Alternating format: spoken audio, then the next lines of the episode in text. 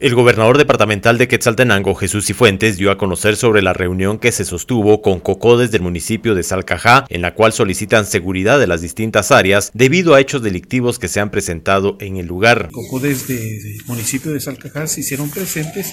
y están presentando una serie de solicitudes para que se les apoye, que se apoye también a la municipalidad de, de Salcajá en el sentido de que coordinemos seguridad en las distintas áreas de están representadas en esta mesa a través de sus líderes de los cocodes porque manifiestan que en algunos sectores pues están siendo afectadas por pintas que están haciendo algunas maras. Necesitan que se haga un fortalecimiento de la seguridad y también en el área de periférico están pidiendo que se les atienda ya que a ciertas horas nocturnas se están dando problemas de competencias de aceleración ilegales. Ellos se han visto afectados por algunas extorsiones eh, algunas eh, situaciones en las cuales se han ido eh, delincuentes a los negocios que tienen algunos miembros de sus cocodes, por lo cual ellos preocupados por la seguridad de los ciudadanos, preocupados por la seguridad del municipio, están pidiendo a gobernación que se coordine con Policía Nacional a fin de poderles atender. En los distintos sectores, colonias y barrios de Salcajá. Se informa por parte de Jaime Ovalle que la seguridad en el municipio de Salcajá tiene 22 años de realizarse las rondas, pero debido a varios hechos se activaron nuevamente. La ronda tiene 22 años de estar funcionando en Salcajá, pero realmente em,